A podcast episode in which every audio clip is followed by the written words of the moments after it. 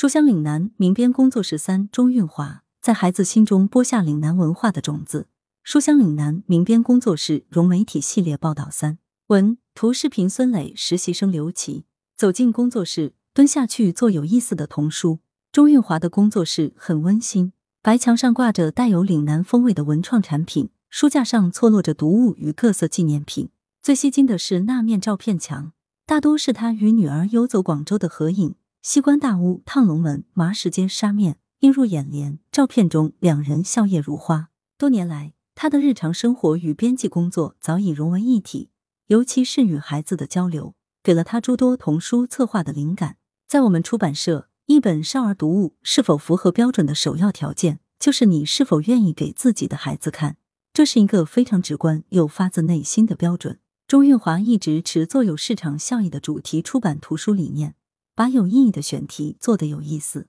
把有意思的内容做得有市场，打破主题出版只能靠资金扶持的惯性思维。秉持该理念，他先后策划了《童说岭南》《绘声绘色看方言》等系列图书，前者年年重印，发行量近十万册，已成为广东省少儿类岭南文化读物的品牌。图书版权输出至台湾地区，繁体中文版和印度尼西亚印尼语，销至港澳台地区及世界各国。童书的编辑一定要走到孩子中去，要蹲下去，把童书做得有意思，让青少年喜欢看、愿意听。周玉华强调，蹲下去的同时还要能站起来。童书编辑不可低估儿童的阅读能力和知识面，要策划有意义的选题，引领小读者向更高、更深、更远的层面探索。近年来，随着社会经济和信息技术的快速发展，童书出版领域产生了深刻的变化。图书从静态的纸质出版物迈向立体的音视频融合出版物，图书家边界不断拓宽，编辑的角色也随之转变。今天的出版人不仅是专家、杂家，还是社会活动家。周韵华笑称，很多人都以为编辑无时无刻不在看稿子，但作为童书编辑的他，每周大概只有两天是在看稿子，将更多时间用于选题策划、沟通和图书 IP 全媒体运营上。编辑图书时，钟韵华一直思考如何以图书为中心，运用共赢思维、产品思维、网络思维等打造 IP 产品。由钟韵华策划的《童说岭南》系列一百二十个故事都配了音频，供读者通过微信扫一扫免费收听，引领有声阅读新模式。深耕岭南文化主题出版图书，打开那满书的柜子。钟韵华如数家珍，《童说岭南》与《粤韵古诗词》是其中影响力最大的两个系列。最畅销的粤韵唐诗读本重印了五次。为了校准图书中的音标，办公桌上还备着一本普通话广州话用法对比词典，另一头放着厚厚的现代汉语词典与典故说核心价值观，可以增加对岭南文化的认识，让自己更专业。作为广府人，钟韵华对岭南文化可谓一往情深。多年来，他持续深耕岭南文化主题出版图书，目前已形成一定规模。以童说岭南为代表的民间故事板块，以粤韵唐诗宋词为代表的古诗词板块，以绘声绘色看方言为代表的岭南童谣板块，以及语文课本剧双语阅读板块普通话和方言。其中，绘声绘色看方言系列图书以广府话、潮州话、客家话正音唱诵，岭南人耳熟能详、喜闻乐见的一百八十首岭南方言童谣，并辅以名家的语义解析、方言转译和丹青鉴赏。图文并茂，老少咸宜。中华优秀传统文化是中华民族的精神命脉，是涵养社会主义核心价值观的重要源泉。钟玉华表示，粤语童谣作为岭南地区文化体系的重要载体之一，有助于青少年了解岭南的历史发展，增强对岭南文化的认同感，进而坚定文化自信。以非遗项目粤语讲古为主题的《童说岭南》系列图书，对岭南文化的传播。从纸上走进校园，走进生活。钟韵华还邀请非遗传承人彭家志等专家到学校进行粤语讲古的公益课程分享，活动颇见成效。彭家志收了多名非遗小传承人作为徒弟，有的学校还开设特色班，组织学生参加粤语讲古大赛，邀请非遗传承人到校为学生进行定期培训，向非遗产业输送人才，推动岭南文化的传承、弘扬与发展。深耕岭南文化的系列图书，还为粤港澳大湾区文化圈建设服务。粤韵唐诗、粤韵宋词、绘声绘色看方言，都在中国香港推出繁体中文版，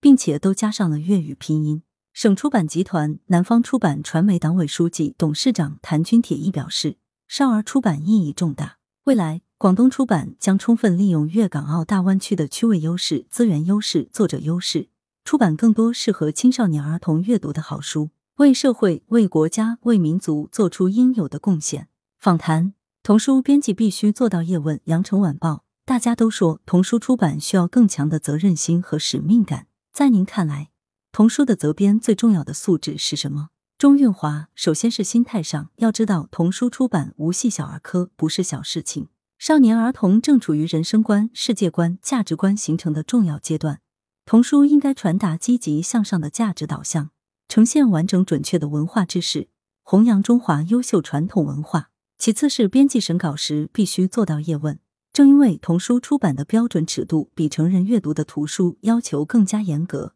所以。我们对内容导向更要做到严格把关，页页都要问，一词一句一段一篇，图文对照，必须严谨细致，确保童书的内容质量和小读者的阅读安全。羊城晚报在童书编辑中，您是如何实践做有市场效益的主题出版图书这一理念的？钟运华以前图书编辑口中的主题出版，大多指社会价值很高但难以产生经济效益的选题，但那时候。我总问自己，我能不能打破这种惯性思维，把主题出版这种有意义的选题做得接地气，让市场接受。最后，我选择了岭南文化这个突破口。以绘声绘色看方言这个系列为例，这套书是国家出版基金项目。我收到由专家收集的资料时，心想，如果只把这些珍贵的方言童谣结集出版，虽然是完成了任务，但孩子们愿意看吗？后来我们决定，在每一首童谣后增加转译图和阅读分析，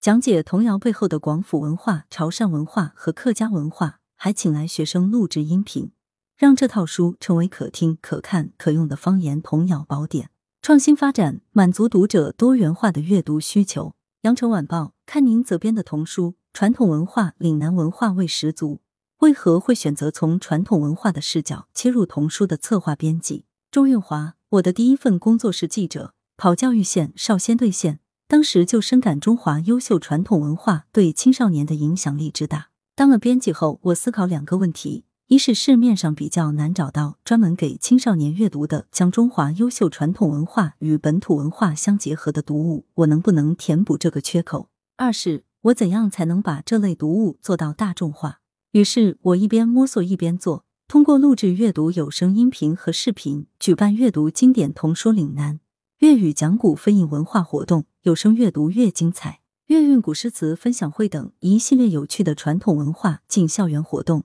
吸引大湾区的学生寻找身边的传统文化，在孩子心中播下岭南文化的种子。我也希望用岭南文化味十足的童书，唤起粤港澳大湾区读者共同的文化记忆。出版岭南文化系列童书。既是我们的优势和特色，更是我们广东出版人义不容辞的责任。羊城晚报，在您看来，新媒体时代童书出版该如何实现对传统文化的传承创新？钟运华，传统文化的创造性转化、创新性发展，包括线上与线下的复合式融合。在五 G 时代，我们尽量通过 IP 孵化运营出版新形态，满足读者多元化的阅读需求。所以，从二零一六年便开始在纸质图书上增加音频，引领有声阅读新模式。这几年，我不仅录制五分钟左右的小课堂，讲解歇后语背后的岭南文化故事，也运用岭南画派的插图制作小动画，作为图书的宣传。还请来音乐人陈辉全老师，在粤韵唐诗和粤语宋词、粤语正音朗诵古诗词的基础上，